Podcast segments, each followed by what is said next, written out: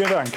Guten Abend, meine Damen und Herren. Ich begrüße Sie sehr herzlich zum Campus Talk mit dem Thema höchste Kontrolle über Elektronen.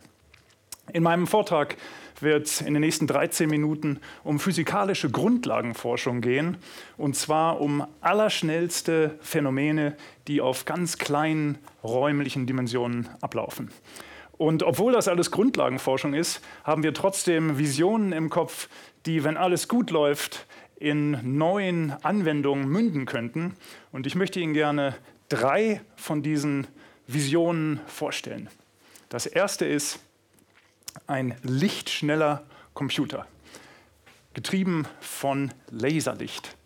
Die zweite Vision ist ein Mini-Teilchenbeschleuniger, bei dem es darum geht, Teilchen auf ganz, ganz kleinen Räumen sehr effizient zu beschleunigen.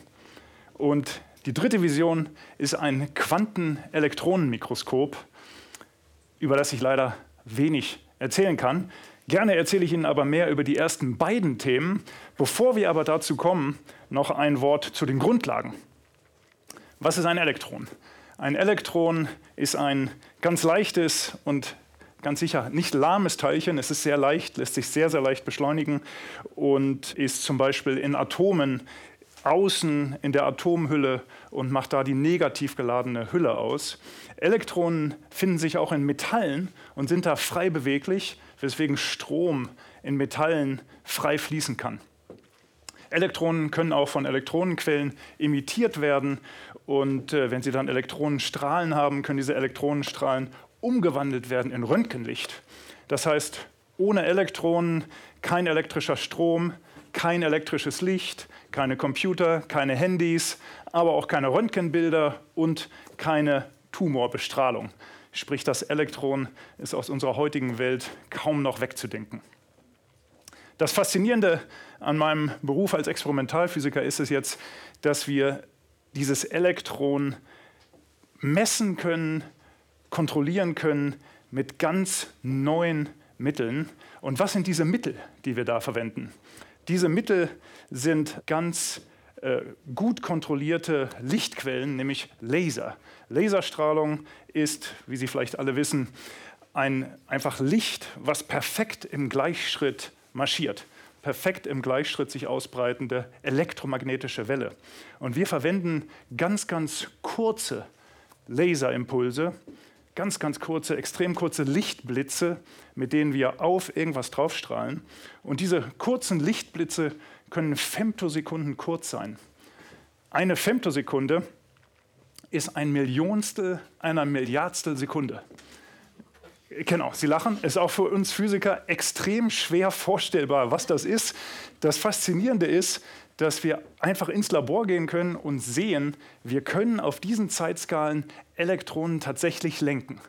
Und das ist das Tolle und Schöne an dieser Experimentalphysik. Wir machen Experimente dazu und es funktioniert. Ob die Anwendung funktioniert, ist eine andere Frage. Das ist ein Bestandteil, diese Femtosekundenlaser. Äh, und eine ganz wichtige weitere Zutat, die wir benötigen, ist der sogenannte Frequenzkamm. Der wurde nur drei Kilometer von hier in München vor 25 Jahren erfunden. Theodor Hensch hat ihn ersonnen, demonstriert und hat schon im Jahr 2005 dafür den Physiknobelpreis erhalten. Sie sehen also, das war eine sehr, sehr wichtige Erfindung. Warum war sie so wichtig? Weil dieser Frequenzkamm es uns erlaubt, erstmals das elektromagnetische Feld in den Laserpulsen zu kontrollieren. Das elektromagnetische Feld sagt einfach, wo ist das Maximum und ein Minimum von einem Feld. Und wenn man das elektromagnetische Feld kontrollieren kann, kann man eben auch Elektronen damit steuern, weil es das elektromagnetische Feld ist, was die Kraft aus Elektronen ausübt. Das heißt, wenn Sie einen Frequenzkamm zur Verfügung haben, können Sie einfach kontrollieren, fließt das Elektron in die Richtung oder in die Richtung zum Beispiel. Das sind unsere Zutaten. Femtosekundenlaser, Frequenzkamm und damit kontrollieren wir die Elektronen. Äh, lassen Sie mich in die eigentlichen Projekte einsteigen. Was können wir damit machen? Wir wollen also zum Beispiel Elektronen in Graphen kontrollieren.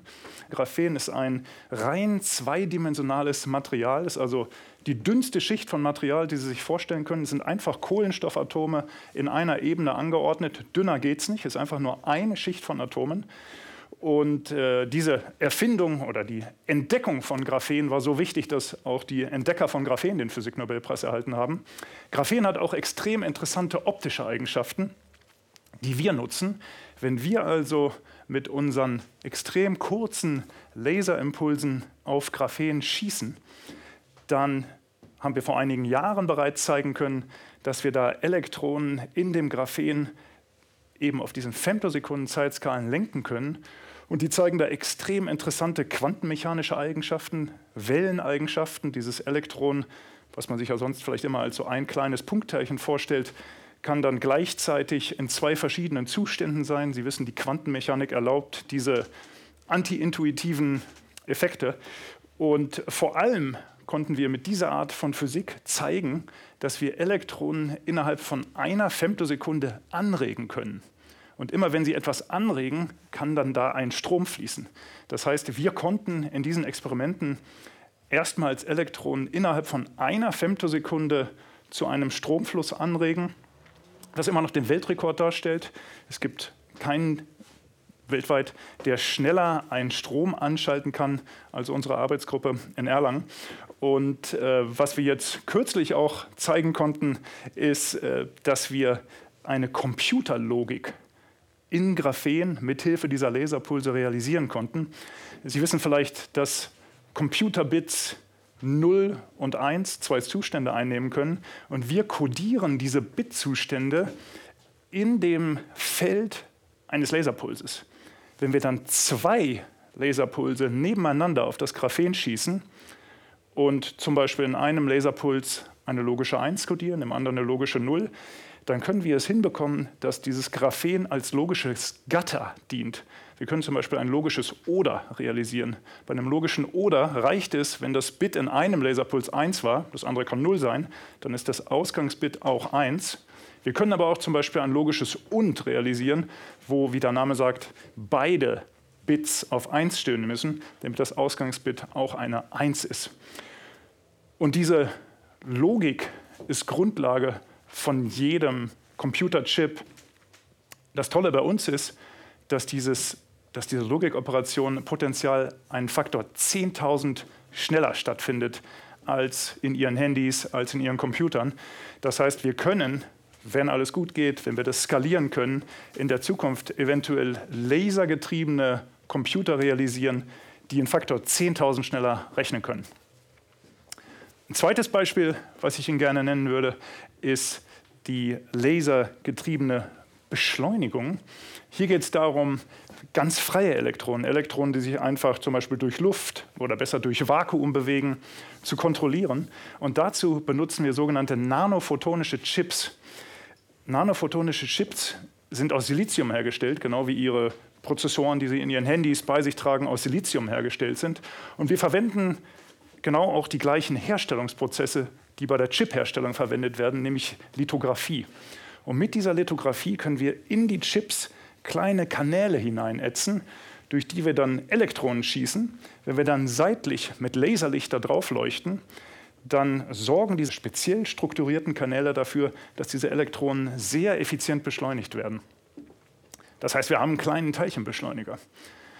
Wenn Sie an Teilchenbeschleuniger denken, denken Sie vielleicht an diese Riesenmaschine am CERN in Genf. Es gibt aber noch viel relevantere Teilchenbeschleuniger. Vielleicht sind Sie sogar schon mal von einem Teilchenbeschleuniger in einer Strahlenklinik geheilt worden. Sie kennen vermutlich alle diese L-förmigen Maschinen, die sich um Patienten drumherum bewegen. Warum sind die L-förmig? Weil da oben ein ein Meter langer Beschleuniger drin ist. Warum ist er ein Meter lang? weil wir ein Meter Beschleunigungsstrecke brauchen, um die Elektronen auf ausreichend hohe Energie zu bringen, um wiederum ausreichend hohe Röntgenstrahlung zu erzeugen, um den Tumor zu zerstören. Mit unseren nanophotonischen Strukturen können wir ähnliche Elektronenenergien erreichen wie in einem klassischen Beschleuniger nach einem Meter Beschleunigungsstrecke. Wir brauchen aber nur einen Zentimeter, sprich wir brauchen nur ein Hundertstel dieser Strecke. Das heißt, damit ist es denkbar, ein chirurgisches Instrument zu bauen, was sie dann mit Schlüssellochchirurgie vielleicht sogar in den Körper bringen können, sodass dann minimalinvasiv ein Tumor lokal bestrahlt werden kann. Also wir träumen von ganz neuen Bestrahlungswerkzeugen für die Medizin aufgrund dieser nanophotonischen Kontrolle, dieser nanophotonischen Beschleunigung von den Elektronen. So viel zu den beiden Themen. Sie fragen sich vielleicht, wie sieht das eigentlich überhaupt aus in so einem Physiklabor? Wir haben typischerweise Laser, die Schuhschachtel groß sind. Für die Laserbeschleunigung haben wir auch schon größere Laser, die die Fläche von zwei Schreibtischen einnehmen. Und dann haben wir viele kleine Spiegel, über die wir die Laser zu den Experimenten schicken. Wir brauchen auch weitere optische Elemente, um diese Laserpulse in die richtige Form zu bringen. Und all diese Elemente sind auf kleinen Spiegelhaltern und Justagehaltern montiert, die man mit kleinen Mikrometerschrauben feinjustieren kann. Das ist, wenn Sie so wollen, Fischertechnik für Erwachsene. Macht sehr viel Spaß, äh, einfach Laserstrahlen durchs Labor zu schicken. Und dann treffen die auf zum Beispiel Graphen, wie ich Ihnen sagte, um diese lichtschnelle Elektronik zu demonstrieren. Das Graphen ist wiederum auf so einem kleinen Halter, der ist so, ein, so groß wie eine 1-Cent-Münze. Da sind kleine Golddrähte drauf kontaktiert, sodass wir den Strom messen können, der durch die Laser angeregt wird. Und das alles sitzt dann in einer kleinen Vakuumkammer, Vakuum einfach, damit das Graphen geschützt ist von äußeren Einflüssen, dass sich da keine anderen Moleküle und so weiter draufsetzen zum Beispiel. Für die nanophotonische Elektronenbeschleunigung brauchen wir einen Elektronenstrahl, den wir in diesen kleinen Kanal hineinschicken. Dazu nehmen wir einfach ein modifiziertes Elektronenmikroskop, stellen unsere kleine Nanostruktur in das Mikroskop, sodass der Strahl durch den Kanal geht. Den Laser schießen wir von der Seite drauf und können dann so einfach mit einem modifizierten Elektronenmikroskop als Elektronenquelle unsere Experimente durchführen.